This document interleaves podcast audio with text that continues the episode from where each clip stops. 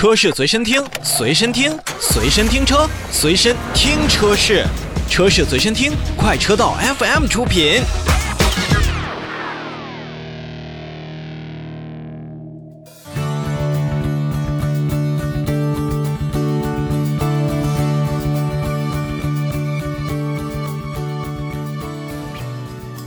我们再来看看，由于前一段时间马来西亚的疫情失控，一些半导体芯片的供应商的马来西亚工厂，继之前关闭数周之后，又再度被当地政府要求关闭部分生产线。啊，还是有非常多的这种影响的，因为毕竟现在全球范围内，不管是我们自主品牌，还是合资品牌，甚至是豪华品牌，他们的这种呃芯片的缺失，咱们俗称的缺芯荒啊，还是在逐渐的延续。其实呢，马来西亚作为全球半导体供应链当中的封测生产的一个重镇，目前有超过五十家的半导体厂呢，在马来西亚来进行设厂和生产。其中会有像英特尔啊、英飞凌啊、意法半导体、恩智浦、德州仪器、安森等等国际半导体的知名品牌，包括博世，我们熟悉的一些呃日产的一些呃整车厂也会在马来西亚来进行生产。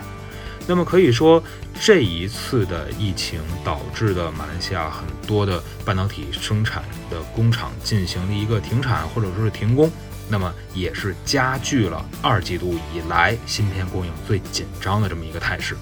由于芯片短缺呢，其实汽车行业已经遭受了巨大的产能损失。根据一些数据显示，截止到咱们这个月的八月的九号，全球范围内因为芯片短缺导致的汽车产量损失已经达到了惊人的五百八十五点三万台。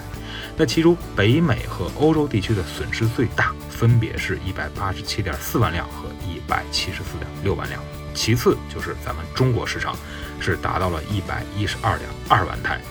所以还有另外一个数字呢，就是预测会到全球全年的汽车产量的最终损失可能会进一步上升到七百万台。所以说，这意味着未来一段时间的缺芯呢，仍然会继续影响着咱们汽车行业的正常运转，并且呢，有可能会延续到二零二二年。